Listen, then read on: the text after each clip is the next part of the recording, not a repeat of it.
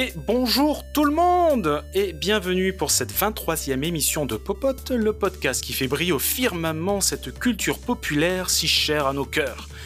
Au menu, des actualités pour briller en société, des quiz pour jouer avec nous, avec son lot habituel bien sûr de mauvaise foi, et les célèbres chroniques avec vos quatre passionnés habituels qui vont prendre un malin plaisir à vous inonder de leur science durant cette prochaine heure. Charlie Boy va nous donner envie de nous castagner, virtuellement je précise, avec des combattants de rue bien connus. Yavin va nous parler d'un film mettant en scène un certain homme araignée. Sombre Nerd va nous donner envie de lire euh, avec une bande dessinée dans un univers SF que renierait pas un certain Philippe Cadic. Et votre humble serviteur qui vous propose donc de débrancher votre cerveau avec la toute première série TV d'un certain Arnold Strong. Messieurs, j'espère que vous allez bien. Yes. Oui. Parfait. Oui. J'espère que vous êtes prêts. Oui. Non. Eh bien, écoutez. non, oui, on ne sait pas trop. On sait pas trop. Euh, eh bien, écoutez, sans plus attendre, je vous propose de démarrer cette 23e émission de Popote tout de suite générique. Ce sont des hommes brillants. Est-ce que l'un d'entre vous a un semblant d'information concrète à me soumettre? Sexy, sensible, dynamique, brillant. Eh ben dis donc, c'est une sacrée bête. Je mis le doigt sur du lourd. D'entrée, les mecs comme nous, ils peuvent pas les verrer. Leur méthode, c'est d'être des pros. Ils vont changer l'histoire. Ils sont là, ils sont là Tous en piste, les clowns Et c'est parti comme en 14. Et c'est parti comme un 14, tout à fait. Euh, je vous propose donc de démarrer cette émission avec la partie actu. Et c'est toi, Charlie Boy, qui va nous parler euh, d'une rumeur. Euh, apparemment, Zelda serait potentiellement en train d'être adapté en film ou bah c'est une rumeur donc tu vas Bah, nous en dire plus. tout dit parce que euh, on n'en sait pas plus. Allez, passons à la news suivante. Sombre Allez, on peut en dire un peu plus. Et oui, effectivement, Woodgall, tu as bien raison. Après le, après le succès qu'on connaît hein, du film Super Mario Bros, de nouvelles rumeurs circulent concernant un possible film Zelda. Alors, selon ces rumeurs plus que persistantes, Nintendo et Universal seraient en train de finaliser un nouveau contrat avec le studio Illumination pour ce projet. Euh, donc, pour rappel, hein, sorti en salle le 5 avril dernier, Super Mario avait connu un succès auprès de, de 7 millions de spectateurs déjà en France et puis à l'échelle internationale. hein, C'était un, un long métrage Ouais. d'animation qui a battu tous les records en récoltant euh, plus de 1,3 milliard de dollars de recettes mondiales. Alors après cette euh, réussite, Nintendo a laissé entendre qu'il y aurait probablement d'autres projets à venir, sans donner plus de détails. Cependant, des bruits de couloir évoquent la possibilité d'un projet autour de la seconde franchise phare de Nintendo, The Legend of Zelda, et oui.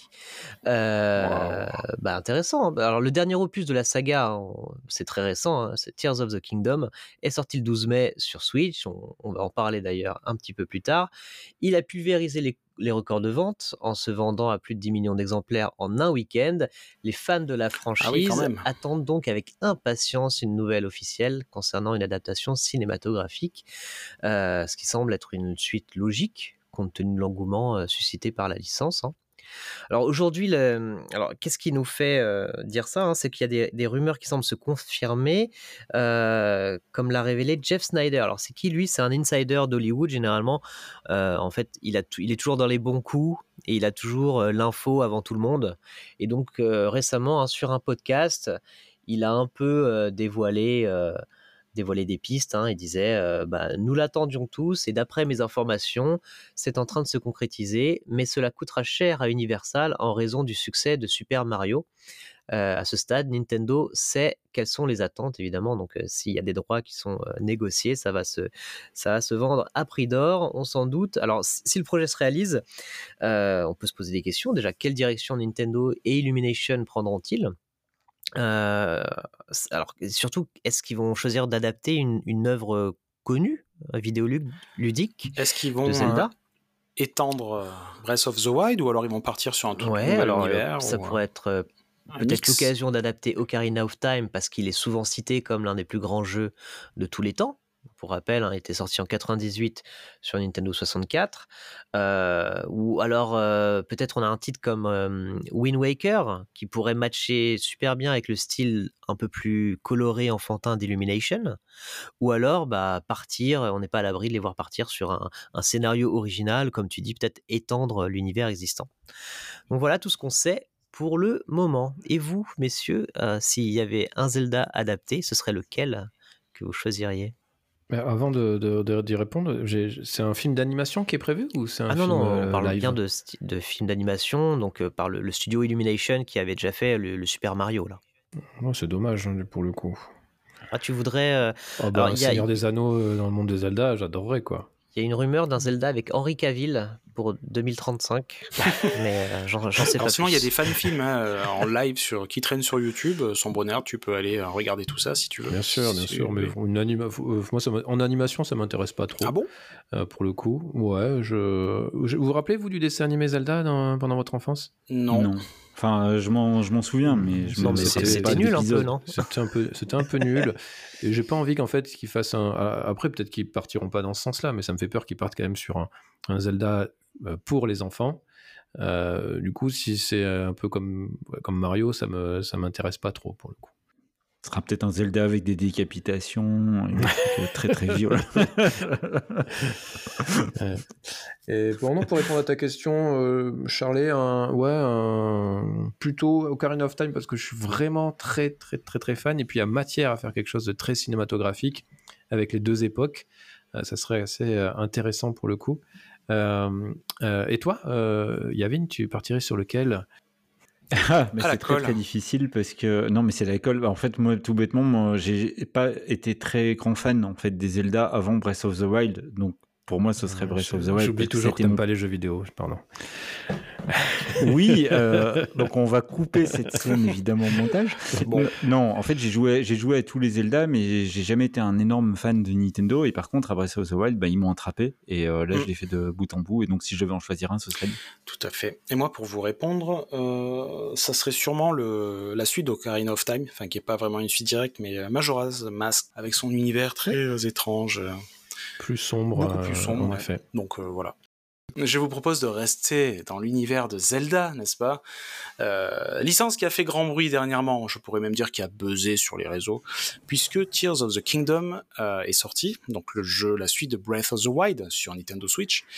Et c'est toi, Sombrener, donc, qui voulait un petit peu nous faire un, un Rex, un retour d'expérience sur, euh, sur tes premières heures de, de Zelda.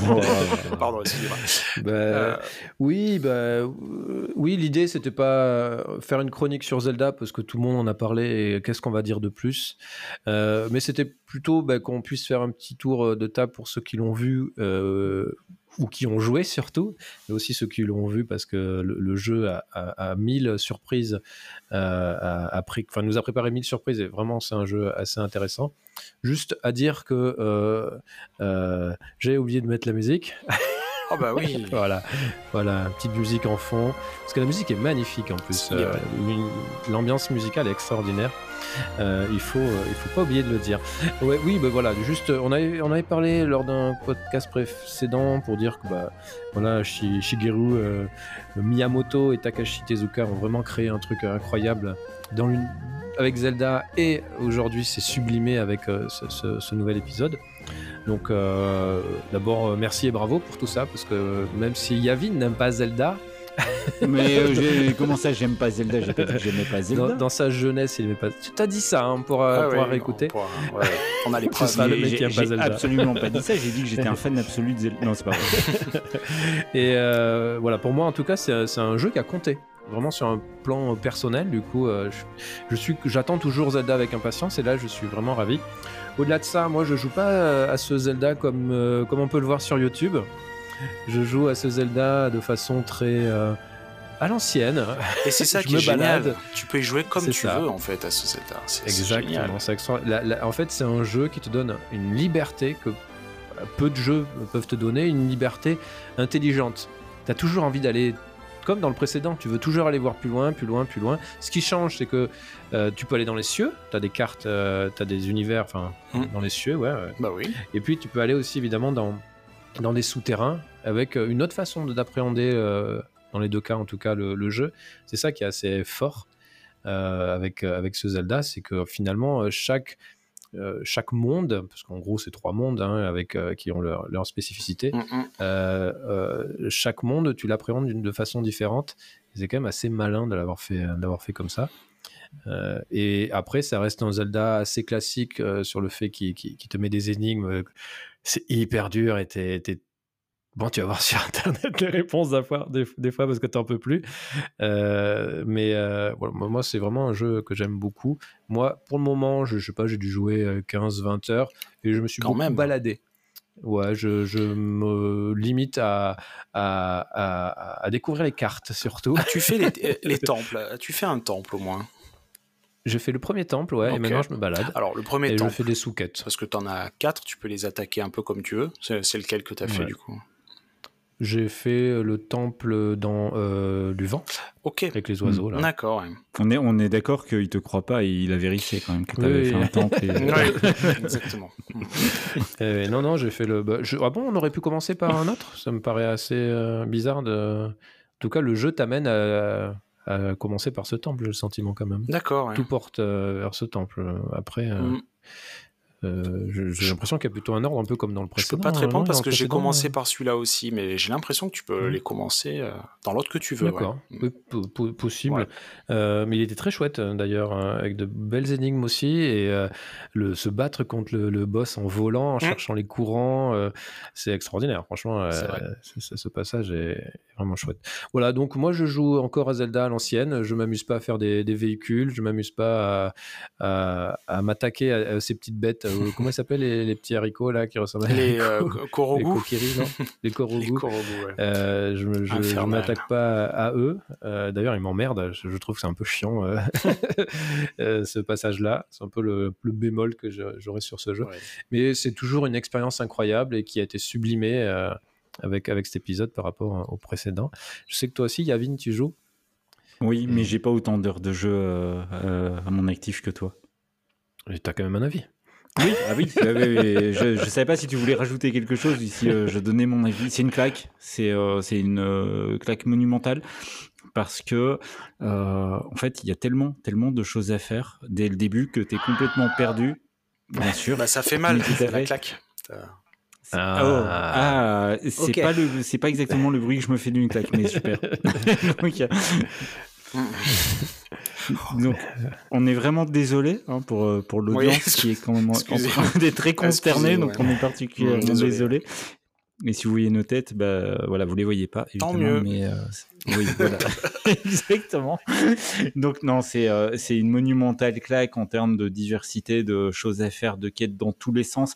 C'est presque vertigineux Ah ouais. et c'est presque parfois au début un peu décourageant parce que il t'empile rapidement 40 choses à faire. Tu vas un peu partout.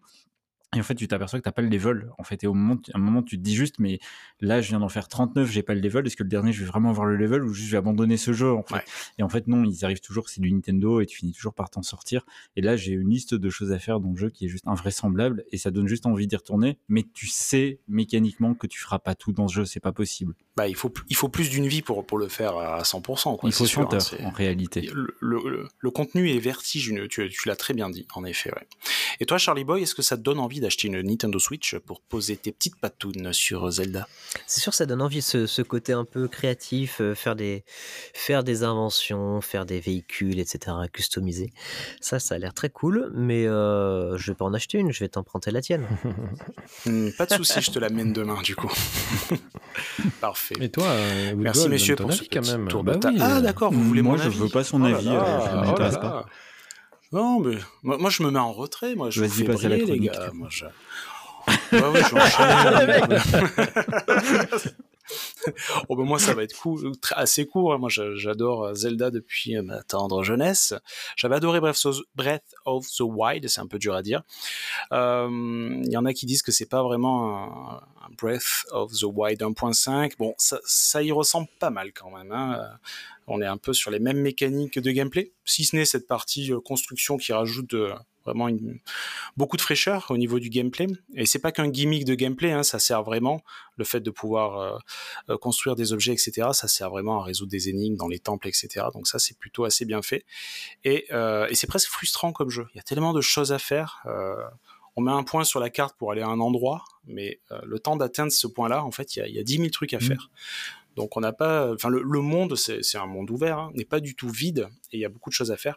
Et ça, pour le coup, j'ai l'impression qu'ils ont euh, que ça a été amélioré par rapport au, jeu précédent. Donc euh, donc voilà, c'est ça sera sûrement, on en reparlera en fin d'année, mais sûrement le GOTY 2023. Euh, en attendant peut-être Starfield, mais on verra tout ça plutôt en fin d'année. Je vous propose, messieurs, de passer à la dernière actualité. Euh, c'est toi, Yavin, qui va nous parler de Brad Pitt, euh, qui sera en train de se prendre pour un pilote de Formule 1. Peux-tu nous en dire plus? Ouais, je peux vous en dire plus, pas beaucoup plus parce qu'on n'en sait pas tant que ça, mais il faut savoir que là, euh, si vous suivez un peu les championnats de Formule 1, il y a une voiture euh, fantôme que personne ne voit en fait pendant les qualifications et pendant les grands prix, qu'on appelle en fait la 21e voiture et qui est pilotée par Brad Pitt. Et en fait euh, elle est accompagnée de batteries et de batteries de caméras et de tournage. pourquoi? Parce que Brad Pitt en fait est en train de travailler sur un sur un film qui est coproduit par Lewis Hamilton, donc c'est le champion du monde de Formule 1 et coproduit donc par Lewis Hamilton et Apple. Donc euh, on se doute que c'est pour euh, de l'Apple TV+, hein, a priori. On va peut-être pas passer par la case cinéma, on va peut-être aller directement chez Apple TV+. Et donc, c'est réalisé par Joe Kosinski, que tu connais très bien, euh, Woodgall. Il, est, il était ah réalisateur sur Oblivion et Top Gun Maverick avec Tom Cruise. Et, euh, et donc, en fait, l'idée de faire rouler Brad Pitt en marge de tous les grands prix de Formule 1, c'est tout simplement de le faire rouler, non pas au volant d'une Formule 1, parce que pour rouler avec, euh, en Formule 1, en fait, il faut une licence spécifique que Brad Pitt n'a pas, hein, puisqu'il n'a pas euh, fait toutes les, tout le parcours d'un pilote. Tom Cruise non, faut... Pourquoi? Parce qu'il a toutes les licences. Il a même sa licence euh, ouais, mais hein. c'est là, il l'a pas. En fait, du coup, Brad Pitt, on le, on le fait rouler dans une. Euh, je crois que c'est une F2 ou une F3. En fait, personne ne sait exactement qui a été modifiée en apparence pour ressembler à une Formule 1. Et en fait, ce va, ils font donc euh, le tournage sur les, les, vrais circuits dans les conditions de lumière qu'on retrouve en fait sur les vrais grands prix. Simplement, on le fait rouler tout seul avant ou après. Surtout après, je crois. Et après, on va mêler en fait ces images aux vraies images des grands prix. Donc, on va être sur une espèce de réalité fiction. On va mélanger en fait le personnage de Brad Pitt au vrai pilote en fait de, de Grand Prix a priori. Et donc, l'histoire va se tenir dans un véritable championnat de Formule 1 dans lequel un pilote. Et il va jouer le rôle de ce pilote, Brad Pitt? Mais il va pas se faire aider un peu du numérique parce qu'il est, il est, il est âgé, non, euh, pour être pilote de Formule 1. C'est pas un troll, hein, vraiment. Alors, euh, on, on, non, non, mais t'as as raison. Bah, il, approche il a quel âge, Brad Pitt? Il doit avoir plus de 50 56, ans. je crois. Il a il bah, oui, pas loin des 60, même Brad oui, Pitt, hein, Alors, euh, Fernando Alonso a 43 ans, hein, il est pilote de Formule 1, hein. donc euh, ça n'empêche pas forcément. Et, euh, et, je rappelle qu'il marque des points à tous les Grands Prix. Alonso. Il, y a, il y a plus de 10, 12 ans d'écart, donc bon. Mais oui, oui. Euh, après, bah, pour répondre à ça, je ne sais pas, parce qu'on sait, on ne sait pas sur le scénario. Tout ce qu'on sait sur le scénario, c'est que Lewis Hamilton y participe, donc il contribue, il apporte euh, pas mal de choses là-dessus. Et, euh, et, voilà, on n'a pas forcément non plus de date de sortie. On se doute que s'ils font des tournages, ils vont les faire sur l'intégralité des circuits. Donc quoi qu'il arrive, il passera pas en post-prod avant au moins décembre, puisqu'il faudra attendre la fin du, du championnat du monde de Formule 1. Donc si on compte toute la phase de post-prod qui peut durer facilement un bon semestre, je parierais plutôt sur une sortie été 2024, voire fin 2024, dépendamment de ce, que, de ce qu'il fait en travail. Soit il travaille en flux tendu et il travaille directement en fait sur la post-prod en même temps qu'ils font les, les, enregistrements, soit ils le font après. Je pense qu'ils vont travailler en flux tendu, hein, très honnêtement. Mais, euh, mais voilà. Et a priori, ce serait sur du Apple TV+, mais après, rien ne dit qu'il n'y aura pas une sortie cinéma. On ne sait pas. oui, on, est très en amont, là, niveau euh, information. Pas de trailer, rien du tout. Ah oui, ils sont vraiment en phase de tournage. Hein. Bon, D'ailleurs, un, des tournages probablement les plus longs de l'histoire du cinéma. Hein. Normalement, un mhm. tournage, c'est 3-4 mois max. Et en fait, ici, ça s'étale sur toute la saison. Donc, on a un tournage qui se fait littéralement sur 8 mois. Bah, je sais pas vous, messieurs, mais moi, j'ai hâte d'en savoir plus. Brad Pitt, euh, j'aime bien comme acteur. Et puis, la F1, c'est un univers qui, qui, est plutôt intéressant. Donc, euh, pourquoi pas. À voir ce que ça donne. Des choses à rajouter sur ce point, messieurs? Moi, j'espère que ça sera mieux que Drive euh, avec Stallone. Comment ça Driven, c'est un chef-d'œuvre. Ça sera dur à, atteindre. Ouais. ce sera, j'espère que ce sera mieux que Le Mans 66 ah ben en fait, qui était plutôt bien, Non, mais il était très réussi. Ben ouais, sauf qu'il invente des oh. réalités qui n'ont jamais existé et ça, c'était juste un peu chiant. ok. Bon, eh ben merci messieurs pour cette partie euh, actualité. Euh, je vous propose, avant de, passer à nos chroniques, de nous faire une petite euh, aération quiz, si ça vous dit. Oh oui. Nous allons donc passer à la célèbre épreuve du quiz. Euh, avant, de, avant de nous lancer, euh, Il a dit Moi, quiz. quiz, il a dit quiz. Ça se dit quiz. Ça se dit Il a dit quiz. quiz. Parce que j'ai. Parce que. Ouais. pardon, pas j'ai- Il y a deux Oui, écoles. mais il y a les, il y a les- toi, t'es Julien, t'es Woodgall, t'es de l'école. euh, Moi, je suis de quiz. l'école des quiz. Le quiz. Donc, un quiz. Cinq minutes après. Alors, tu dis quiz ou tu dis quiz Ça peut gérer des plombs. C'est terrible. Euh, un quiz de tout ce qu'il y a de plus classique. Euh, messieurs, par contre, je vais vous demander de, bien m'écouter. Vous allez avoir le droit de me couper. Par contre, si vous euh, me répondez trop vite, vous n'allez pas pouvoir enchaîner une deuxième réponse. En, quelque sorte, votre main va passer. Il va falloir attendre qu'un autre participant réponde pour que vous puissiez reprendre la main. Ouais, mais du coup, euh, comment comment Yavin Oh, bah va là, faire pour euh, tricher du coup? Bah, déjà, alors, euh, déjà, comment je vais faire, comment je vais faire pour jouer? Parce que moi, j'ai ça rien compris. Sombre nerd, les règles, s'il te plaît. Et bien sûr, bah, les règles, c'est très simple, vous me laissez répondre. La fameuse mauvaise foi, le retour. Allez, c'est parti. Allez, donc, go. euh, je vous répète, vous, vous n'avez pas le droit de spammer une réponse, donc vous pouvez me couper quand vous voulez, mais si vous répondez trop vite et que c'est faux, vous allez devoir attendre que quelqu'un d'autre réponde pour reprendre la main et refaire une réponse, en fait. C'est ça le principe, voilà. Allez, c'est parti, on se lance. Le Vision Pro, le casque de réalité virtuelle d'Apple, a récemment été présenté. Avec une marge d'erreur de 2 millions. Combien de mégapixels l'appareil sera capable d'afficher Oh, J'en sais tellement Oui. rien. Ah, mais- mais, euh, Alors, déjà, tu vas être rassuré, on va pas te couper sur tes questions. Ouais, voilà. voilà. Parce que tu m'aurais demandé le prix, tu vois, là, c'était bon, mais avec une marge d'erreur de Beaucoup 2 trop millions, facile, c'était beaucoup facile. trop facile. Allez. Bon, euh, je, vois, je vois des gens Non, non, non, alors, monsieur, on triche Non, pas. non, Monsieur, on triche non, pas. Si, si, je vois des gens regarder. Non, on Bon, lève les mains, euh, on montre bien qu'on lève les mains. Ouais, Voilà. 100 C'est millions. non, 140. c'est moins. 50 millions attendez, attendez. Euh, c'est entre 5 millions et 40 millions. Euh, 10 millions 28 millions. Euh, non. 37. Non, non. 90 Hertz. Ah oui, bravo, bonne réponse. Et c'est là que je vois que ma question en fait n'est pas si terrible. Non mais messieurs, je pensais que vous étiez au courant. Ça ouais, peut 10 durer millions, on longtemps. s'en fout. Ouais. On connaît le prix par Non contre. mais Bah oui, mais c'est pas la Et, les- on question. connaît le taux de rafraîchissement que je viens de donner.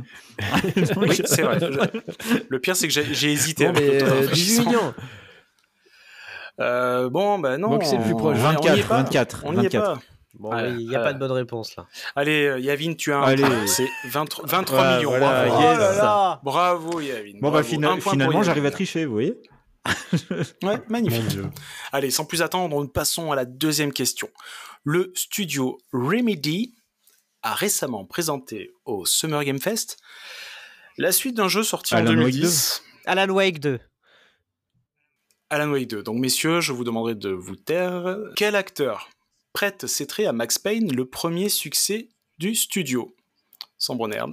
Quel acteur dans le de te dire le attends j'ai pas compris la question Alors, le vais l'acteur qui prête temps. ses traits à, à Max Payne. Oui. Oui. Les mains en haut. hein. Moi, mais dans quel que dans lequel ailles, euh, Max Payne? Il y en a eu plein Dans le, dans le tout premier le tout Max premier Payne, Max il y a un acteur, un vrai monsieur, comme toi et moi, qui a prêté ses traits donc, pour, euh, pour Max Payne. j'ai pas fait. joué Je veux son nom. bah je vais euh, j'en ai aucune idée euh, tu peux en dire en pif. euh, Mr tu sais pas. Eh ben, ce n'est pas What ça. c'est pas Nathan oui je trouve qu'il lui ressemble un peu un peu, eh, j'avoue, il y a des Ouais, vraiment. Allez, les autres, vous pouvez répondre. Mais du coup, c'était pas Mark Wahlberg. Non.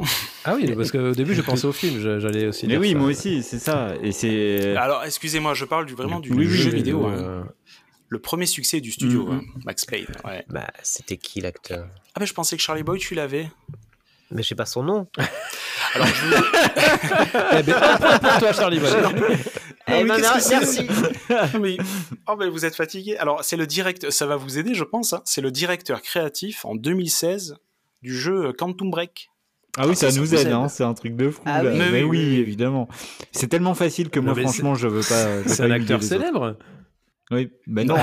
Ah, non, mais c'est une anecdote que, que les, que les connaisseurs. Oh mon dieu. T'aurais dû préciser que- quel illustre inconnu prête ses traits. Mais non mais, mais on le sait Bon, il a un prénom court qui commence par un S Ah oui. et son nom de famille désigne une étendue d'eau. Désigne quoi Son nom de famille désigne une, une, une étendue d'eau Sam et son Lake. prénom Sam est Lake. très court. Alan Lake. Bon, son honneur, je pense que tu as, tu as, tu as recherché sur Ah non, Internet. Sam Lake. Bah oui, une étendue d'eau. Ah ouais, bah attends, à Sam Lake. euh, court, euh, Lake euh, commence Allez, par je te, donne le bah, point, merci. sombre nerd. Un point Yavin, un point sombre nerd. On est d'accord. Allez, je- Mais c'est quoi ces questions Ah bah, euh, attendez, euh, messieurs, j'attends de vous un certain niveau. niveau. C'est popote, hein. Dieu. C'est popote, les gars. Donc. Les, Allez, les Charlie Boy, tu, l'avaient. Tu peux égaliser sur cette question. Je Bien le sûr. sais, je le sens. L'acteur Henry Winkler, présent dans la série Barry, en tant que Gene Cosino, s'est tout d'abord fait connaître dans une Happy série Days. Des Happy années Days. 74. Et c'est Sombre Mais putain, je l'avais plus tôt que lui, j'ai pas faut- osé. Faut, pas dire, faut pas dire de gros mots Et comme non, ça, on passe à la messieurs. télé. Et non, messieurs, c'était Oui. c'était un prank, c'était pas ça la question. Donc Yavin et Sombre Nerd, vous vous taisez. Oh. Dans une série UNES des années 70-80, Happy Days, en tant que... Fonzie, Fonzie. Fonzie. Mais c'est Ah, pas à toi de putain, Je répondre. peux pas, je peux pas. oui. Fonzie. Et un point pour Charlie Boy, Ah, merci. qui égalise. un point chacun. Bravo. Je l'avais. hein. Bravo, messieurs. je l'avais. la. Tu Je, l'avais. je vous laisse parler, vous égosiller. Et voilà. Bon, bah, superbe, superbe. Merci pour votre participation. La suite dans un second épisode. Allez, messieurs, c'est bien beau de jouer, mais on n'est pas là que pour ça. On est là aussi pour parler de choses sérieuses. Et c'est toi, Charlie Boy, qui va nous Ah. parler d'un certain euh, jeu de combat sorti récemment. Euh, je crois que c'est un peu ta tasse de thé, hein, ce type de jeu. Allez, je te laisse. Ah, légèrement, légèrement. oui. Ouais, c'est ouais, vrai que c'est un peu mon truc. Eh bien, merci Woodgoal. Je vais vous parler évidemment de Street Fighter 6. dans un des premiers popotes l'année dernière, je vous avais dit que c'était un des jeux que j'attendais le plus pour 2023. Et ben ça y est, il est sorti ce 2 juin. Il était très attendu. Déjà par tous les fans de jeux de combat, tous les fans de Street Fighter évidemment, mais pas seulement, euh, par une grande partie du, bah, grand public aussi, hein, euh, compte tenu de ses promesses et puis euh, compte tenu de la, il faut bien dire, hein, de la sortie catastrophique de Street Fighter V euh, en 2016. Alors moi personnellement Street Fighter V, je trouve que c'est un très bon jeu euh, parce qu'il a été amélioré d'année en année. Et au bout de la saison euh, 5 ou 6 c'était devenu un excellent jeu. Mais c'est vrai que sa sortie était euh, assez catastrophique, on s'en souvient, le roster, donc le cast du jeu qui Oui. laissait à désirer, hein, euh, duquel il manquait énormément de personnages iconiques de la série, il manquait euh, Guile, Balrog, Honda, Blanca, etc. Le online était très problématique au début, il y avait pas mal de lag. Ils l'ont Euh, amélioré, ça, après, rassure-moi. Oui, après tout a été amélioré. hein. Ouais. Il y a eu aussi pas mal d'input lag. Tu sais, c'est le moment Ah oui. où, euh, quand tu tapes une, une manipulation avec ta manette et le moment où euh, bah, le moteur du jeu répond, Ouais. euh, bah, il y a quelques, quelques millisecondes qui s'écoulent et dans un jeu de combat, bah, ça ne pardonne pas parce que ça demande des réactions très rapides. Donc, ça aussi, c'était problématique. Et il y avait surtout pour le grand public, il n'y avait pas de mode arcade et pas de mode histoire. Quand tu vois Ouais. qu'en face, depuis, euh, depuis plusieurs années, déjà depuis Mortal Kombat 9, bah, la série des Mortal Kombat euh, attire, attire des millions de joueurs, euh, de, des fans de jeux de baston, mais également le grand public, avec un mode histoire euh, intéressant, etc. Euh, donc, euh, gros problème. Et euh, bah là, ils ont revu la copie entièrement. Et vraiment, ça fait plaisir. C'est que ce Street Fighter 6, il essaye de reposer les bases et vraiment de faire table rase de tout ce qui n'allait pas dans le 5. Et euh, bah de prendre en compte tout le monde, euh, les, euh, les vétérans des jeux de combat, les vétérans du jeu de combat en 2D. Euh, mais également le grand public, les gens qui veulent juste faire des soirées entre copains et puis se bastonner et passer un bon moment, bah, c'est possible aussi. Les gens même qui jouent en solo mais qui veulent pas forcément jouer euh, à un niveau compétitif, ils vont y- aussi y trouver leur compte euh, parce que là, pour une fois, il y a du contenu. Ouais, Vraiment du contenu, euh, il y en a même, je vais pas dire il y en a trop, mais il y en a vraiment beaucoup. hein. Euh, alors déjà, il y a une vraie DA. Euh, Mhm. le, le jeu, il utilise le, le RE Engine, hein, qui est donc le, le moteur développé par Capcom pour les, les Resident Evil. Donc le jeu utilise ce, ce moteur-là. Euh, donc il y a une vraie DA semi-réaliste. Euh, c'est pas ce que je préfère, mais entre nous, ça reste, enfin, vraiment très beau, objectivement. Euh, on a surtout énormément de modes de jeu. Alors, on a le, le Fighting Ground, qui est un espèce de. Alors, c'est un peu bizarre, c'est un espèce de RPG en monde ouvert.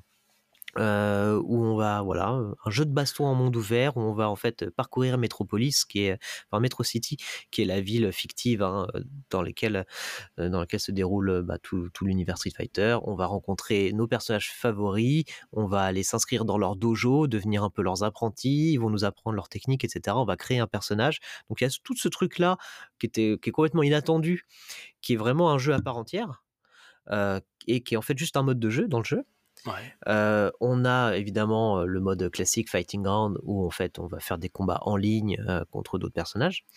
Et on a surtout, alors pour moi c'est l'idée assez géniale de ce jeu, c'est le, hub. Alors le Fight Hub, c'est tout simplement des, des serveurs, donc c'est des salles d'arcade virtuelles. C'est un peu, c'est un peu le métaverse, quoi. Donc tu crées ton petit personnage et tu vas aller dans une salle d'arcade virtuelle avec tous tes copains. Tu peux te donner rendez-vous, aller dans telle salle, et euh, bah là, il y a des bornes d'arcade qui sont représentées, et tu vas aller t'asseoir à une borne, un peu comme tu le ferais dans la vraie vie, sauf que là, tu vas pouvoir le faire avec des amis partout en France, même avec des, des Japonais, des Américains, etc. Donc l'aspect communautaire n'en est que renforcé. Il est vraiment très appuyé dans ce Street Fighter 6. Tout est fait pour que on puisse vraiment se retrouver en tant que communauté et, kiffer ensemble. Et ce hub, il, est vachement bien fait parce que tout est géré via le hub. Il y a des tournois d'organiser dans le hub, etc. Donc c'est un vrai métaverse du, jeu de combat. Euh, en termes de, casting, là aussi c'est un sans faute. hein. là où j'avais dit le 5, il manquait des personnages iconiques. euh, parce qu'en fait, ce que le grand public connaît, ça va être surtout les personnages récurrents de Street Fighter 2, hein, donc du jeu de, de 92. Ils sont tous là.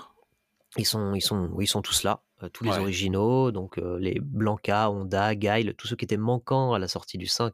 Là, ils n'ont pas fait euh, l'erreur. Ok, ouais. Donc t'es pas obligé de payer un DLC ou quoi. Ils sont tous là de base, quoi. Pas du, pas euh, tout à fait. Donc il y a les 18 personnages euh, de base et il y a évidemment des DLC, hein, puisque Bien sûr. pour rappel, Street Fighter 5, là sur la dernière saison, il y avait environ 45 personnages.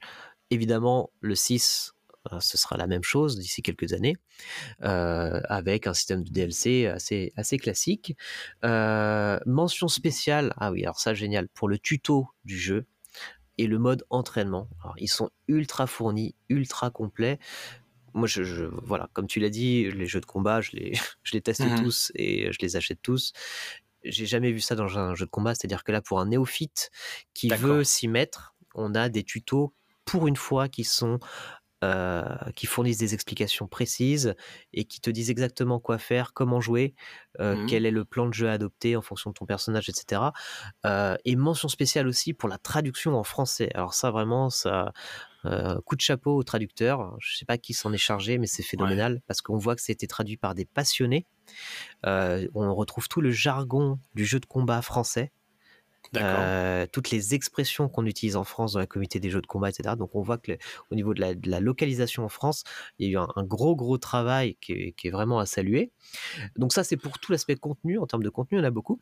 Et euh, bah maintenant, qu'en est-il des mécaniques de jeu? Alors je vais pas rentrer dans les détails, rassurez-vous. Euh, mais pour faire court, alors il y a, il y a- il y a deux choses hein, peut-être qu'on peut souligner. Tu me donnes envie de jouer là. Oh là là. Eh ben, Fais-nous une démo encore- là.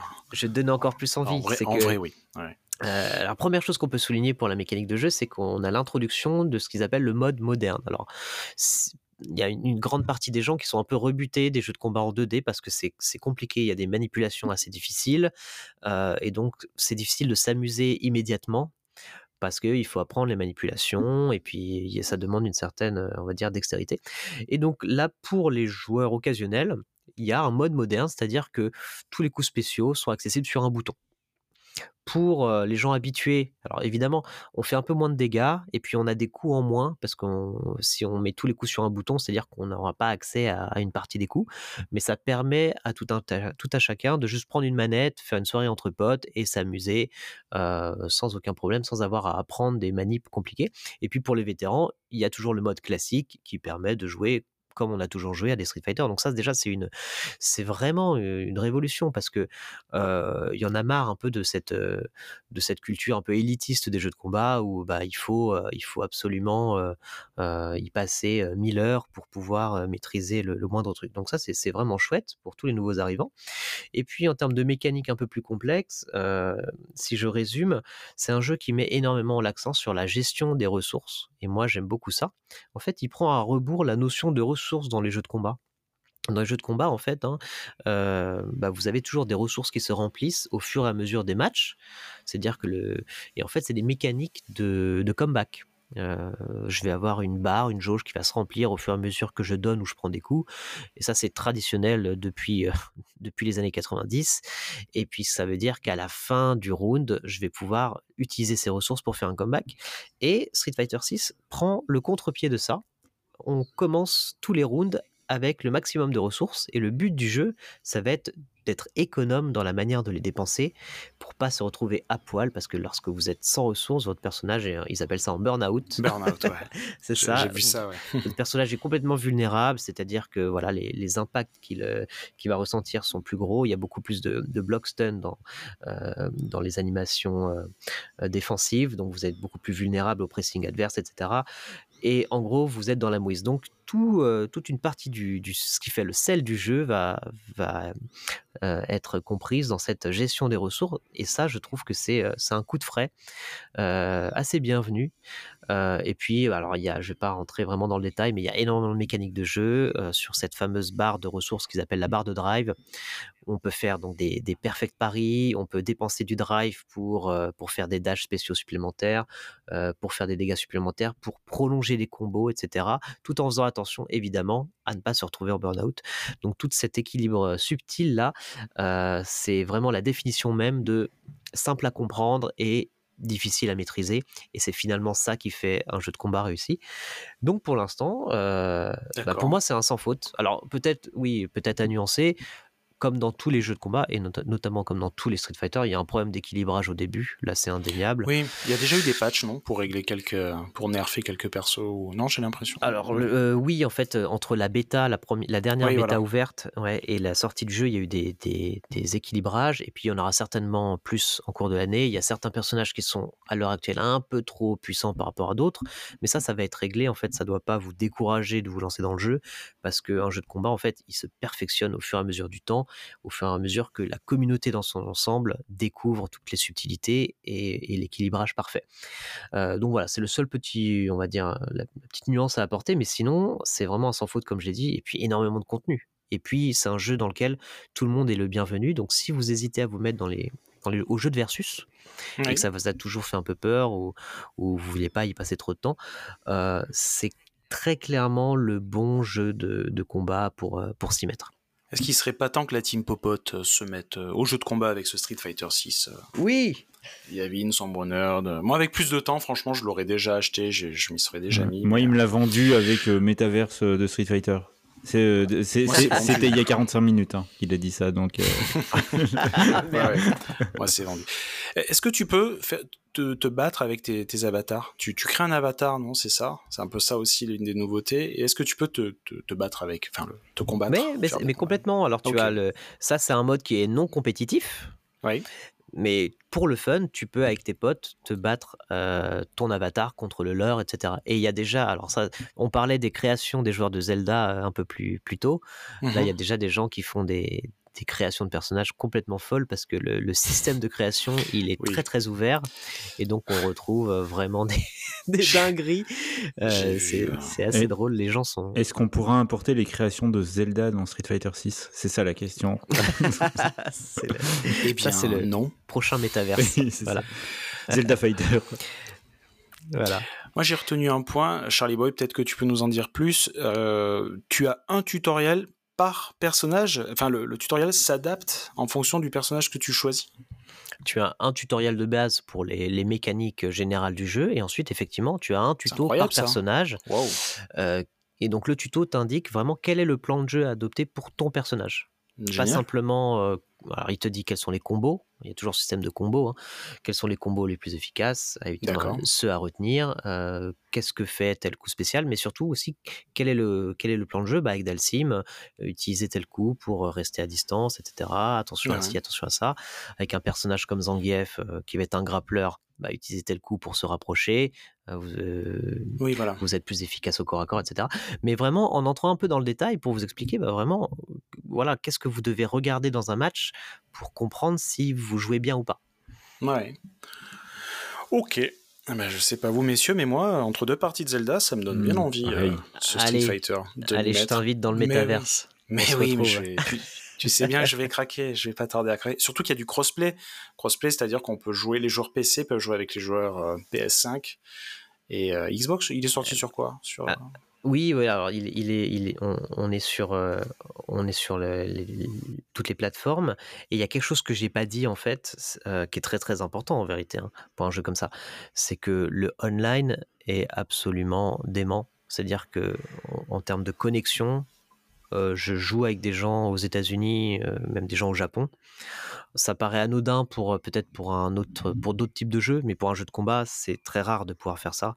Euh, sur des, des jeux de combat traditionnels, je, je vais jouer que avec des Européens Mm. euh, et Ouais. de préférence des Français. Et là, en fait, la connexion, pour l'instant, aucun problème depuis euh, depuis 10 Question jours. et, euh, du- et tout ça avec un modem 56K. Non, mais ouais, mais Oui, Yann. question, du coup, Charlie Boy, tu mets ça sur le compte de quoi? Qu'est-ce qui fait que ce jeu-là, il fonctionne, euh, il fonctionne bien en termes de connexion? C'est c'est quoi? C'est les serveurs qui sont blindés? C'est euh, Euh, Je pense qu'ils ont vraiment mis du budget là-dedans. Et puis, c'est évidemment le netcode hmm qui était, il faut le dire, il était mal codé en fait euh, dans Street Fighter V. Le netcode n'était pas bon. Et entre temps, c'est-à-dire depuis 2016, il y a eu beaucoup de progrès technologiques qui ont été faits. Il y a eu euh, notamment la, la sortie de Guilty Gear Strive. Il faut quand même rendre à César ce qui est à César. Guilty Gear Strive qui pavait un peu le chemin. euh, avec un, un online démentiel aussi qui fonctionnait très très Mhm. bien. Je pense que Capcom s'en est euh, quelque part un peu inspiré et, euh, et c'est tant mieux en fait. Ok, top. Très bien. Eh bien, écoute, euh, merci Charlie Boy pour cette présentation très euh, exhaustive de Street Fighter 6. J'ai hâte de, de pouvoir le, le tester en fait. Euh, J'ai regardé pas mal de streams de mon côté et là, tu en as rajouté une, une belle couche et je pense que je vais craquer incessamment sous peu. Allez, Ouais. Messieurs, je vous propose de passer à la deuxième chronique. Et là, on va parler d'un film d'animation qui met en scène euh, un homme araignée, il me semble. Euh, et c'est toi, Yavin, qui va nous, nous en parler. Exactement, je vais parler de Spider-Man Across the Spider-Verse. Donc, euh, le retour de Miles Morales, la suite de Spider-Man New Generation, sorti en 2017 ou 2018, hein, j'ai plus forcément en tête, je pense que toi tu le sais, Woodgold, et donc euh, tu, vas, tu vas forcément confirmer ou infirmer. Bien sûr, sorti euh, fin 2018. Voilà. Et, euh, et donc j'ai écrit un très très bon jeu de mots. Je vous invite à évidemment rire après l'avoir entendu. Donc je vous conditionne un peu tellement c'est pas drôle. C'est j'avais écrit c'est le retour de Miles Morales et ça fait du bien quand on connaît Peter Parker. Voilà, c'était super. Je vais passer, Oh à la oh suite. là là Voilà. là là là Bravo. là là là là. Magnifique, magnifique.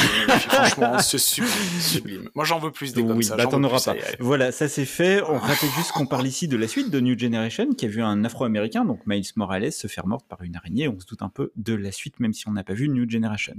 Bref, Miles, il est de retour et cette fois avec un antagoniste de poids nommé Latache. On va bien sûr rien spoiler ici, mais sachez qu'on ne verra pas beaucoup l'antagoniste dans le film, dans les 2h20 de film, et que de toute façon, bah, le film est en deux parties. Il a donc pas de vraie fin et le boss, on le verra surtout dans la deuxième partie. Donc je pose directement ça là. Pourquoi? Parce que personnellement, bah, ça m'a un petit peu agacé, moi perso, en fait. Eh oui. Euh, sachant pas que le film ne tenait pas tout seul et même si je savais qu'une suite était prévue, bah du coup euh, c'est tombé un peu comme un cheveu dans la soupe. J'étais bien dans le film, le générique m'est tombé dessus mais vraiment euh, à l'arrache et je me suis dit waouh non. En fait, on peut, faut pas faire ça. Et toute la salle était assez décontenancée, donc c'est assez particulier. C'est mieux de le savoir avant, très honnêtement. Donc, euh, à part cette impression d'avoir été pris pour un jambon, et je vous invite une deuxième fois à rire parce que j'ai écrit d'avoir été pris pour un jambon, et Dieu sait que ça fait mal quand on est végétarien. Voilà, ça c'est fait aussi. J'ai ad- merci. Je savais qu'il allait en avoir d'autres. Je savais, je savais. Il a le doigt dessus. voilà. Et moi, je, je- j'avais du oublié ce que j'avais écrit. Donc, non, mais j'ai adoré tout ce que j'ai vu. Le film, et euh, je pense, euh, tu confirmeras, Woodgold, il est d'une énergie, mais juste complètement dingue. Je me demande. Peut-être un peu peu trop. Oui, je me demande, voilà, je, je me demande si c'est pas le film qui compte le plus de plans dans l'histoire du cinéma, en fait, si on les comptait. Et euh, donc c'est parfaitement animé, c'est blindé d'idées folles. On n'en parlera pas trop ici pour pas, pour pas spoiler, mais entre le, Mais ça reste lisible. c'est Tu parles de, ça reste lisible. Tu parles des Totalement. nombreux plans, c'est frénétique, mais c'est très lisible. C'est ça le génie. c'est ça. Par contre, c'est ma chronique, donc c'est moi qui vais parler. Oui. Alors, euh, entre le non mais entre le premier bad guy tiré de la Renaissance et la course poursuite totalement dingue avec plusieurs dizaines voire centaines de personnages et on spoilera pas ici en parlant de ces fameux personnages mais tu te souviens très bien de ce dont je parle mais ce Spider-Man à la cinquantième minute, il y a une scène vraiment marquante. relou Ah, pardon. non mais Je croyais que c'était ma chronique. non mais c'est la mienne. Donc euh, non mais ce Spider-Man franchement à part la fin, il déçoit jamais. Non parce qu'en fait j'avais écrit déçoit jamais sauf qu'on a dit quand même que la fin était décevante donc je, je corrige. Il déçoit jamais et quand il va offrir des temps morts, c'est toujours intéressant, c'est toujours pertinent, ça permet aussi au spectateur de souffler dans une intensité mais qui est juste effarante.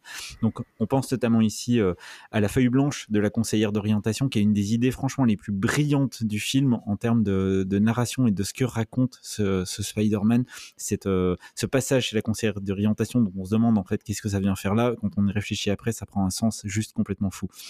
Donc, je pourrais aussi parler longtemps du rôle de Spider-Woman, de l'idée incroyable des canevas, en fait, dans le multiverse de, dans le Spider-Verse, donc qui est le multiverse de Spider-Man, mais j'en ferai rien. Et je vous inciterai plutôt à aller voir cette véritable dinguerie visuelle Tu as bien raison. qui n'a pour seul défaut finalement de pas être un film indépendant, mais en fait, voilà, la démarche elle est un peu, euh, elle est un peu mercantile parce qu'on sent bien qu'on nous, on nous attrape avec celui-là et on va nous, on nous oblige à aller voir l'autre. hein. Il n'y a pas de, il y a pas de sujet. Ouais, un oui. peu déçu de Sony en fait euh, là-dessus puisqu'on est sur du Marvel, mais c'est pas du, du Marvel de chez Disney, hein. c'est, de- c'est du Marvel de chez Sony. Spider-Man est une licence qui appartient à Sony. Et C'est un peu dommage, parce que le film, il dure quand même 2h20. Il y avait largement matière à boucler quelques side stories, à avoir quelque chose, en fait, pour euh, finalement terminer au moins une histoire, ce qui n'est pas le cas, en fait, dans le film. Mais bon, on va pas bouder le, le plaisir de, de l'expérience. Et une dernière chose, accrochez-vous tout de même, car si toutes les scènes m'ont emballé par leur énergie, le déroulé narratif, il n'est pas forcément toujours des plus clairs. T'as dit lisible, oui, mais le rythme, il est très soutenu. Faut quand même pas non plus euh, rater 20 secondes du film. hein. C'est un Oui, moment... Faut pas Ouais, s'endormir. ça. c'est vrai. Euh, Ouais, ouais. et voilà, parce que il y a eu une particularité dans ma séance. Faites pas comme la moitié de la salle dans laquelle j'ai vu le film euh, et qui est allée au petit coin en fait pendant la séance. Je n'ai jamais vu ça. Ce film donne littéralement envie de pisser. Je n'ai pas compris. Je n'ai absolument pas compris. Donc euh, les, les gens sont décidément curieux ou le film est décidément curieux dans son impact sur les gens. Mais, mais ils ont tous vu un bon film et ça c'est quand même très très chouette. Alors moi j'étais accompagné d'une personne qui a eu un, un problème, Un euh, on va dire d'ordre, pas un malaise, non non, mais mais tu vois, je rebondis sur ce que tu viens de dire. J'ai l'impression que le film provoque des choses euh, bizarres chez les gens, ouais. Ça lui a retourné le, le ventre, on Ah va oui. dire, voilà. Donc la personne a dû partir euh, en Ah. courant, euh, ouais ouais, j'en dirai pas plus, mais ouais ouais. Ah d'accord. euh, Donc c'est oui. marrant que tu parles de ça, mais c'est pas c'est pas une blague en plus. Donc euh, je pense que le film il doit pas mal remuer. Un genre quoi. de motion sickness mais de Spider-Man, de Spider. Bah, potentiellement. Ah ouais. une, une espèce de mini crise d'épilepsie, je sais pas. Ah oui, Non, mais il, mais- il faut prévenir que si on est un peu sensible à des trucs très frénétiques, à des images qui s'enchaînent à, vraiment à un rythme dingue, euh, oui, il faut pas- peut-être pas y aller.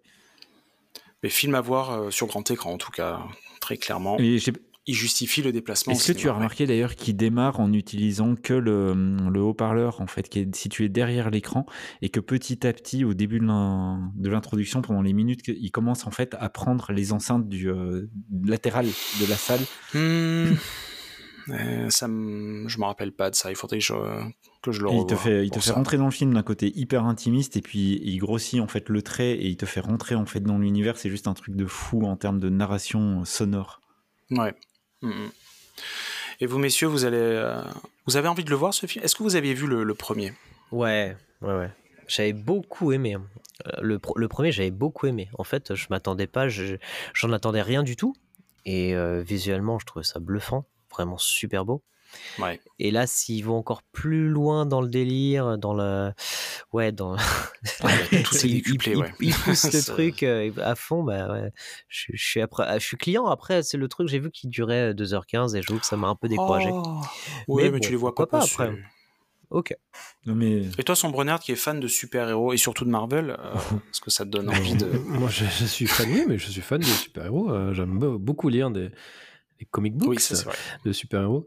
Euh, alors j'aime beaucoup, euh, ouais, Spider-Man fait partie de- de- des préférés hein, à, lire ou à voir, c'est quand même souvent assez fun, enfin sauf les derniers bien sûr. Mais euh, le l'animé, euh, le précédent, j'avais adoré.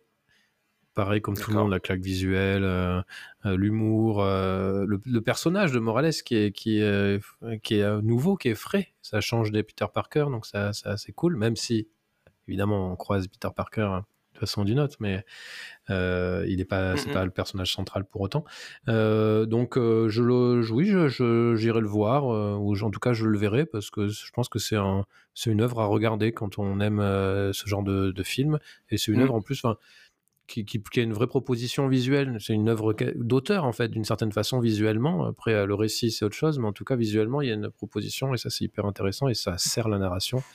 Voilà. Après, c'est vrai que, comme Charlie Boy, 2 heures, euh, combien? 30, 40, le...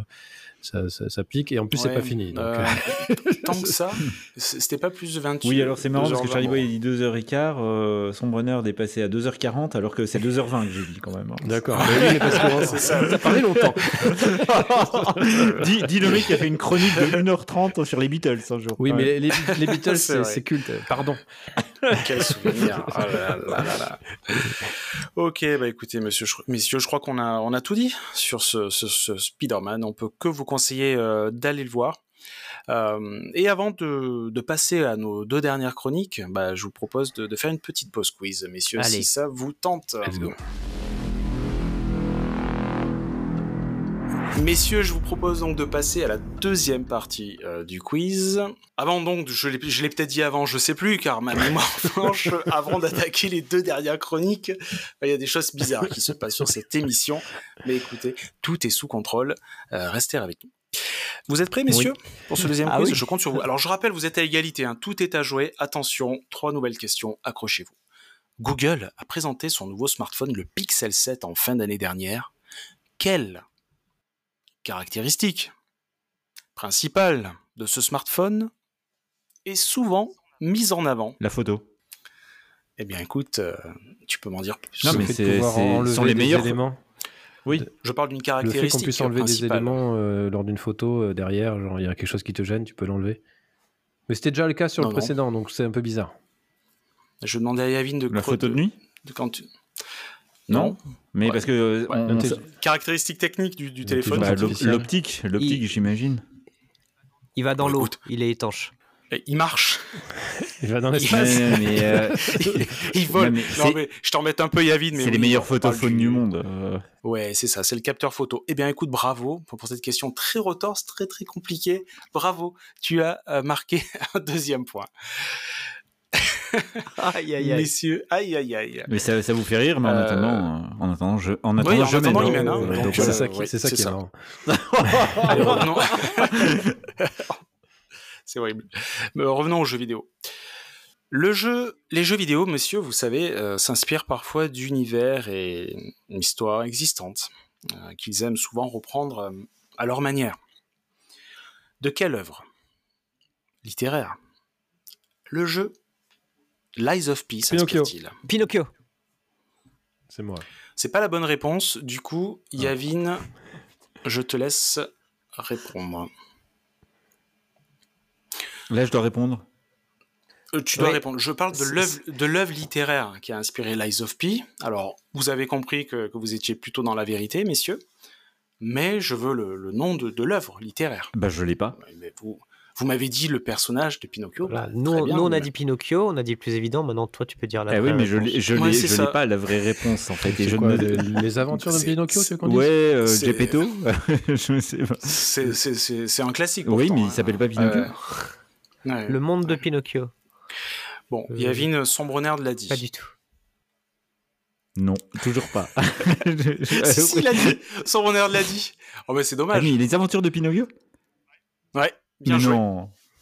Ah oui, bien joué. Et Un trois troisième point pour Yavin. Ah, ben voilà. Il est en train de vous battre voilà. à couture. hein.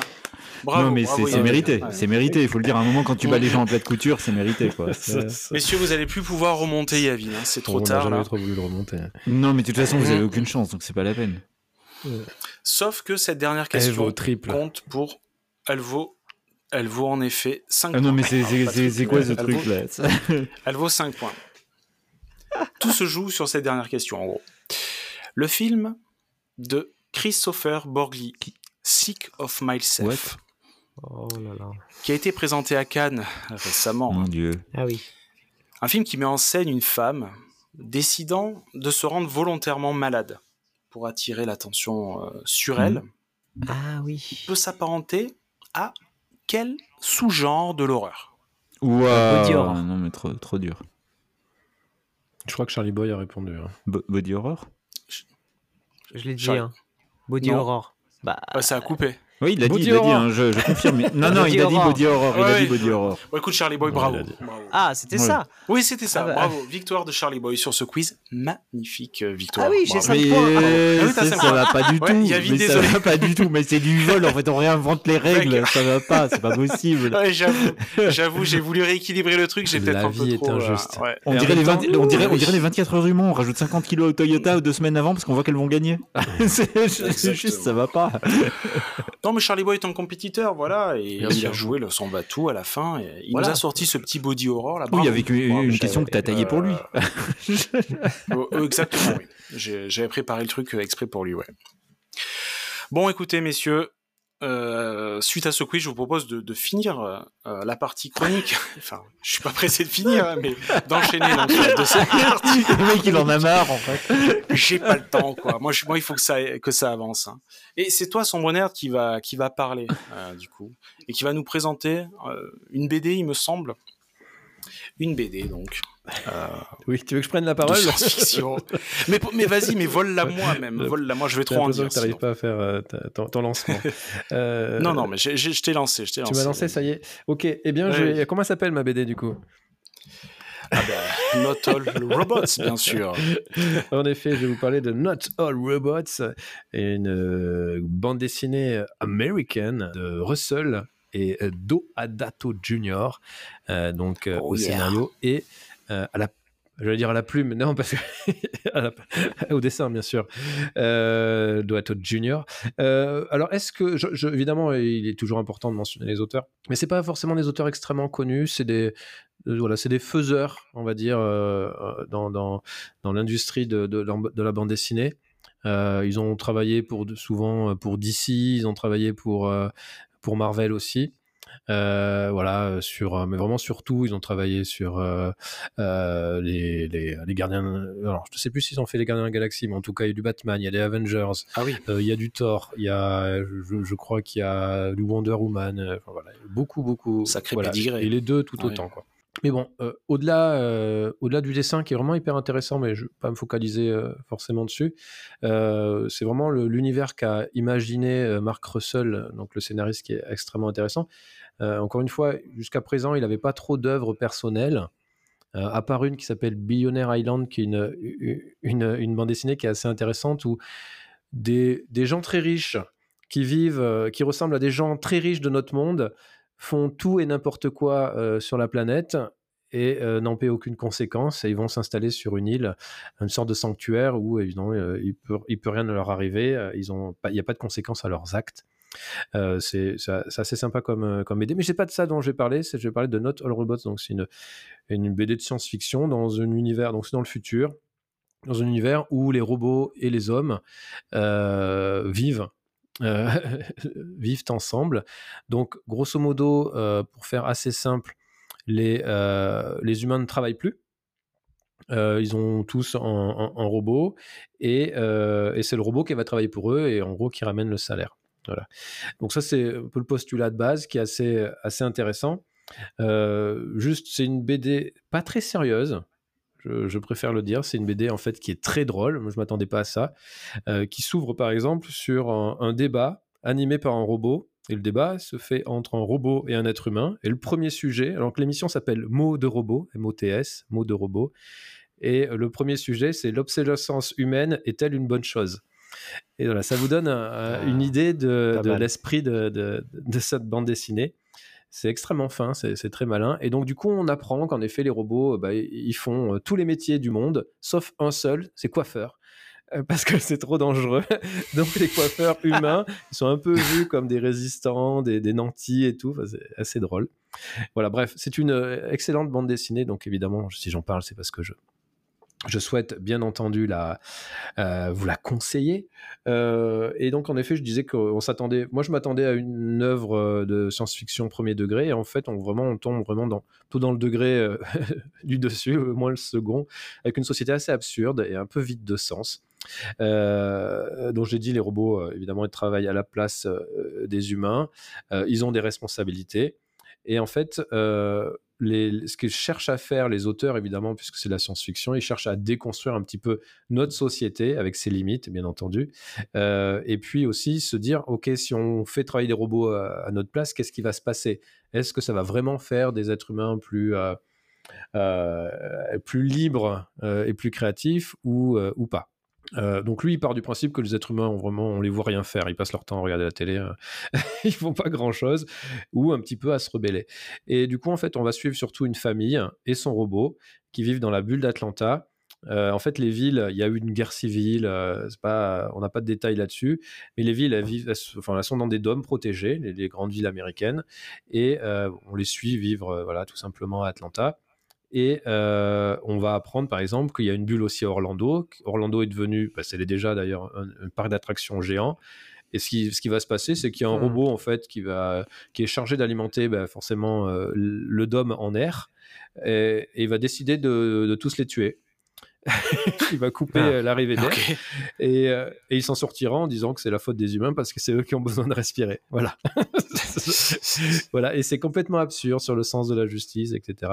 C'est assez drôle. Et évidemment, euh, ça pose des questions. euh, au- je veux dire actuelles, assez existentielles sur voilà le rôle de l'IA, de mettre un peu plus d'IA sur euh, sur des enjeux de sécurité, typiquement, de, nous faire vivre, de nous faire survivre. Donc, c'est- euh, assez bien vu. Ce qui va se passer, évidemment, c'est que les robots vont devenir obsolètes et vont être remplacés par des robots qui ressemblent à des êtres humains, donc beaucoup plus sophistiqués.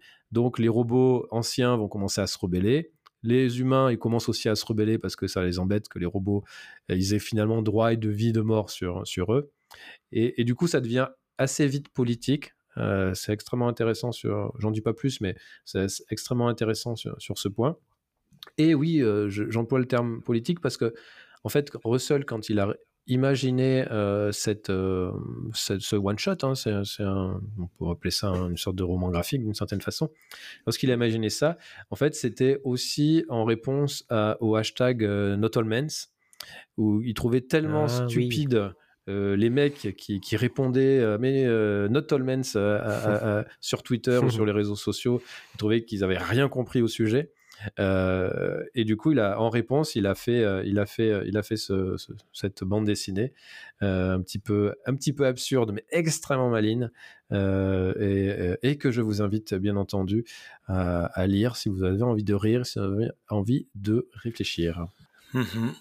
Bah, moi, de toute façon, à chaque fois que tu présentes une BD, derrière, j'ai envie de, de la lire. hein. Mais clairement. hein. Dernière victime, c'était euh, c'était Frontière, là, que tu avais présenté, que je suis en train de lire, que j'adore. Cool. Et celle-là, ma foi, euh, fait, fait vraiment envie. Tu as dit que c'était un one-shot, Ouais, du c'est coup, un donc one-shot. en, en- en- Ok. Donc, euh, en un tome, tu as, tu as toute l'histoire. Mm. Ça fait combien de pages, du coup Ah bah, je peux te le dire, bien sûr, euh, parce te que je l'ai oui. sous les yeux. C'est 123 pages. Très important. Ah oui, t'en as pour ton argent en plus, Oui, d'accord. Et vous, messieurs, alors Qu'est-ce que, Est-ce que ça vous donne envie de vous plonger dans, cette, dans cet univers? Ah oui, non, ça a l'air très bien. J'ai pas vu à quoi ça ressemblait encore. Je suis pas allé voir euh, le style graphique, mais euh, Mhm. ça a l'air très drôle. Et l'autre que tu as présenté, j'ai oublié le nom hein, du, du même auteur. Même celle-là, elle a l'air euh, Euh, euh, en l'île, fait. des milliardaires, euh, Billionaire Ouais. Island, je pense que ça. Je suis pas sûr que ça a été traduit en français d'ailleurs. Ok. bah, J'irai voir. Eh ben, merci pour cette euh, présentation sombre nerd euh, qui, euh, comme à ton habitude, euh, est de très bonne qualité. remercie pour ça. C'est tu, tu confrontes aux autres en disant qu'on est moins bon, c'est ça? Non, pas du tout. Non, non. ouais, vous il a pas gagné le quiz. Ah, Ouais, euh, mais ça. moi non plus, hein, cela dit. Mais c'est équilibré. pas d'argument. Oui. Mais attention, retournement de situation. Dans ma chronique, euh, il va y avoir une, une question Ah, qui va compter pour 10 points. Ah oui, d'accord. Et, à, et à la fin, il y a Tout une question à un million là. de points, en fait. Ok, merci. Ben, écoutez, on va passer à la dernière chronique. C'est votre serviteur donc qui va vous présenter une série Netflix du nom de Foubar. Et avant de nous lancer dans cette chronique, je vous propose une petite bande-annonce. Vous êtes venu tout seul. C'était quoi votre plan? Tous vous tuer et mettre les voiles. Et maintenant, avec ces flingues pointés sur vous, je m'en sortirai. T'es le vieux blanc le plus rapide de la planète. Cette fois, c'était ma dernière. Tu seras officiellement à la retraite. Comment tu vas occuper tes vieux jours? Papa Schatz Tu m'as trop manqué. Maintenant que je suis retraité, je vais reconquérir ma femme. Qu'est-ce qui nous en empêche? Votre divorce d'il y a 15 ans, peut-être? Ou le fait Voilà, petite bande-annonce donc. Euh, qui permet de se mettre dans l'ambiance de cette euh, de cette comédie d'action, on peut dire, hein, euh, cette comédie d'action qui met euh, en scène. alors c'est disponible depuis le 25 mai et nous avons en tête d'affiche un monsieur muscle d'origine autrichienne, Arnold Schwarzenegger. Et le saviez-vous, c'est sa première série en fait. Il avait jamais joué dans une faux. dans une Ah série. C'est faux, c'est totalement faux. Ouais, c'est- Et c'est complètement mais en plus, faux. Et son mais, bonheur va mais non, dire- mais il a joué dans les rues de San oui, Francisco. Il, il a joué dans les rues de San Francisco. Non mais attendez, oui, mais c'est la première série où il est où il est en tête d'affiche les rues de San Est-ce que tu Francisco. peux épeler pas- Schwarzenegger, s'il te plaît? Arnold Schwarzenegger. ça veut dire ça, épeler, non? Ça veut dire euh, dire un nom avec euh, une certaine éloquence. oui. ouais. Non, non. Euh, mais avant de me lancer dans la chronique, je vais vous poser cette question, messieurs, tout simplement, qu'est-ce que ça veut dire euh, foubar? Foubar. Pour moi, c'est pour moi c'est un pour moi c'est a un vieux lecteur de, de MP3 ou bar. L'origine, l'origine de foubar et on ne triche pas sur Internet, euh, sans Bronner, s'il te plaît. Mais non, non, je- je- j'étais en train de regarder la série dans laquelle il joue. D'accord. C'est un mot autrichien. Mais euh, Foubar, euh, je sais ce que ça veut dire. Ok, ouais. et ça veut dire quoi. Tu veux vraiment que je le dise? Il y a des points ou il n'y a pas de points? Est-ce que Bah, je tu- gagne tu- euh, tu sauras après. quiz Y a- Non, y a pas en de vrai, point, je me rappelle pas. Je sais juste que le F c'est fuck Ah. et après je sais plus. Ouais, tout à fait. C'est fucked même. Fucked up Fucked. beyond any recognition. Ah, foutu au point de ne plus être identifiable, et ça vient euh, des Marines pendant la Seconde Guerre mondiale. Voilà. Waouh. Ah, mais fou. Ah, mais Foubar. attends, c'est pas le. C'est pas dans euh, le. Sur Netflix, la Non, série mais la vrai. Schwarzy ouais. Non, mais dans le Ça- soldat. ça- ça me Dans rappelle le, dans soldat, dans le soldat Oui. Ryan, Ouais. euh, ils disent euh, en français. C'est foutu pourri d'avance. Et, en, et donc, du coup, je pense qu'ils doivent, ils, ils doivent dire euh, foubar Oui, en- parce dans que la version originale. jamais vu la VO pas, mais- de. Ah oui. Si, si, mais je me rappelle juste c'est traduit foupoudav en fait. Et j'ai toujours regardé. J'aime Et, bien euh, euh, dire et en informatique, ça veut dire fucked up beyond any repair. Mmh. Voilà. Donc, euh, foutu. Ça n'explique toujours pas le nom foutu. du lecteur audio euh, qui s'appelait lui. Tout, tout à fait, tout à fait, tout à fait. Bon allez messieurs, euh, après cette première question qui ne, qui n'a, qui n'a, qui ne compte pas Et pour boum. le quiz, voilà. J'avais, annoncé 5 points, non j'avais annoncé 10 points, non non ça compte pas. Je vous passe donc, je passe donc à la, à la, à la chronique qui, je suis sûr, va vous passionner et vous avez Ah bah oui. tous envie de, de voir cette série. Hein. Donc C'est quoi Fubar Qu'est-ce que c'est Fubar? Donc c'est une série télévisée américaine créée par un certain Nick Santora et diffusée donc sur Netflix depuis le 25 mai euh, 2023. Je vous l'ai dit, on est dans la comédie plutôt euh, action qui met en scène notre bon vieux Arnold Schwarzenegger qui, euh, bah, qui quand même a 75 ans maintenant, hein. mais il les fait pas choisi.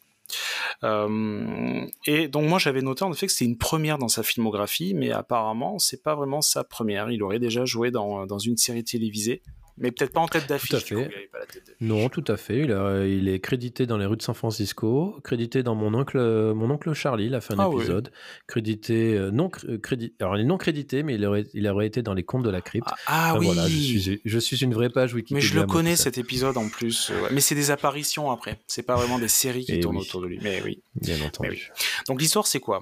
Euh, L'histoire elle suit Luc, donc euh, le Schwarzy, le personnage de Schwarzenegger, et sa fille Emma, qui se sont mentis pendant pas mal d'années, pendant des années en fait, et ignorent qu'ils travaillent tous les deux pour la pour la CIA.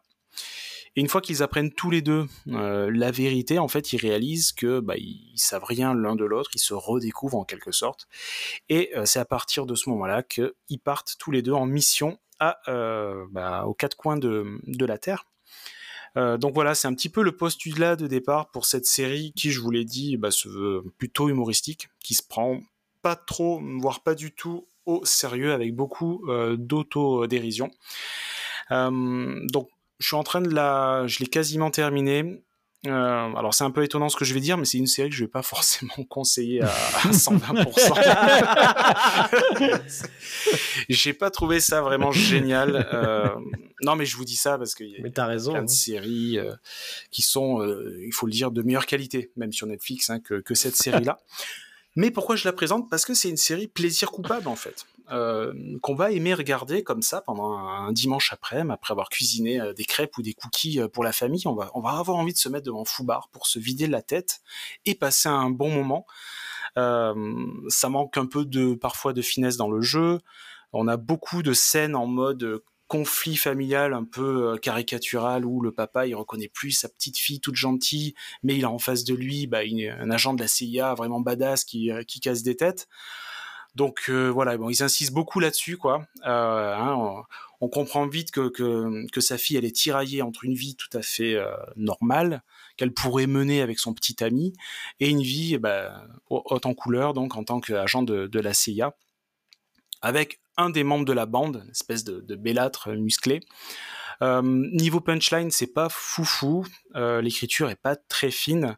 Euh, ils auraient pu jouer plus sur le côté euh, années 80, actionneur des années 80, euh, en je sais pas en faisant des, des espèces de parodies de punchline de, de ces films-là, Commando, Predator. Il n'y a pas vraiment de clin d'œil à cette époque-là. Euh, et encore, je me dis, s'ils avaient fait ça, ça aurait peut-être euh, encore été plus lourd potentiellement. Mais il y avait un truc à faire en tout cas à ce niveau-là. Les persos secondaires relèvent pas le niveau. Euh, donc, on a beaucoup de personnages caricaturaux. et On a le geek qui va galérer à, séduire. On a la, lesbienne bourrue. On a le bellate qui les fait toutes tomber. Enfin voilà, c'est un peu des clichés ambulants tous les personnages. Le méchant, il rattrape pas vraiment le tout. Lui aussi est plutôt caricatural. Euh, et d'ailleurs, c'est Gabriel Luna qui joue le, le méchant qu'on avait vu dans Terminator Dark Fate. Voilà, la boucle est bouclée. C'est l'antagoniste, le robot antagoniste là. Euh, une saison 2 hypothétique. Alors apparemment, ça cartonne par contre euh, sur, sur tous les Netflix euh, de, de la, des différents pays en fait. Ça a été premier le premier week-end. Je sais pas si ça a duré dans le temps. Donc potentiellement, on va se manger une deuxième saison. Je sais pas si je serai au, au rendez-vous. Tout ça pour dire que je lui décerne un popote de bronze. Euh, voilà, pas plus. oui, j'ai C'est déjà pas instauré mal. un, Ouais. un système de classement. T'as ou- Voilà. oublié un, un truc essentiel Ah, dans, ta chronique Oui. qui était très bien par ailleurs. Moi aussi, euh, j'ai commencé à regarder quelques épisodes et, euh, et je la conseillerais pas plus que toi. Et je suis d'accord avec tout ce que tu dis. Par contre, elle, elle part d'un postulat scénaristique bah, qui rappelle énormément, énormément True Lies de, de James Cameron et qui était lui-même une adaptation du film La Totale, qui est un film français à la base, qui était avec Thierry Lhermitte et oui. je crois, euh, dans les rôles Oui, principaux. Donc c'est plutôt chouette en fait de voir que on part de La Totale, on arrive quand même à une série euh, fou- euh, comme Foubar sur Netflix, mais après, je suis d'accord avec tout ce que tu as dit. C'est plein de problèmes de rythme, c'est plein de problèmes de narration, c'est bancal de A à Z. C'est franchement, euh, voilà, faut. On rigole pas vraiment en non, plus. Hein. c'est euh, non, non. c'est- il, y a, il y a- il y a vraiment. Non, mais il y a des scènes soi-disant à- un peu humoristiques, on rigole pas Mais vraiment. en fait, c'est pas du, c'est c'est très bizarre parce que c'est absolument pas désagréable et en même temps, t'as pas envie de la recommander. Ah oui, c'est ça. C'est Bah, euh, D'où le plaisir Oui, coupable. c'est en c'est fait. vraiment Euh, ça. ouais. Mais il n'y a pas de goût de reviens-y non plus. Mais quand tu regardes un épisode, tu vas pas non plus l'arrêter parce que ça te saoule. C'est, tu vois, c'est, tu vas aller jusqu'au bout de l'épisode et après, euh, tu vas peut-être oublier pendant une semaine. Moi, moi, je regarde que parce qu'il y a Arnold Schwarzenegger et que voilà, j'ai un, il y a un côté cœur qui fait que euh, ça me rappelle mon enfance, etc. Enfin, j'ai un attachement à ce, à ce monsieur. Voilà, je sais pas d'où ça vient, mais c'est comme ça. Mais sans lui, je n'aurais jamais regardé cette Mais série. ce qui est bizarre, c'est qu'effectivement, on a cet attachement-là, alors qu'en fait, son personnage ne correspond à aucun personnage qu'il a incarné auparavant. Au final, tu t'identifies pas, tu reconnais pas un personnage qu'il aurait pu incarner. Donc la vibe nostalgique, elle marche pas tant que ça. C'est- très curieux. Tu l'as dit, peut-être que jouer plus de références pop aurait été, aurait Ah été oui. intéressant et aurait plus raccroché tout le monde, en fait. Bah, il y avait de quoi faire. Ouais. Il y avait largement de quoi ça faire. manque de double, de double lecture, en fait, finalement. Clairement, c'est très premier degré et, et des, on a des punchlines euh, faites avec des gros sabots et, et voilà.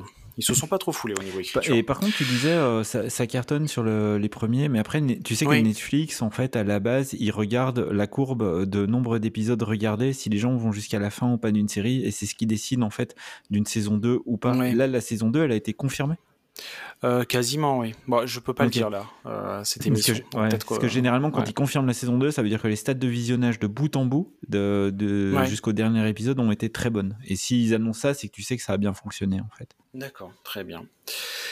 Ok messieurs, eh ben, écoutez, nous nous approchons euh, gentiment mais sûrement de la fin de cette émission.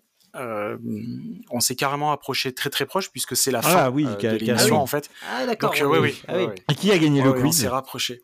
Moi, je me suis cogné sur le, le mur là, tellement je me suis rapproché. Eh ben, c'est Charlie, Charlie Boy, Boy. bien Ah oui, sûr. c'est- c'est Charlie Boy. Oh, quel compétiteur. Ouais, oh bravo. bon, d'accord.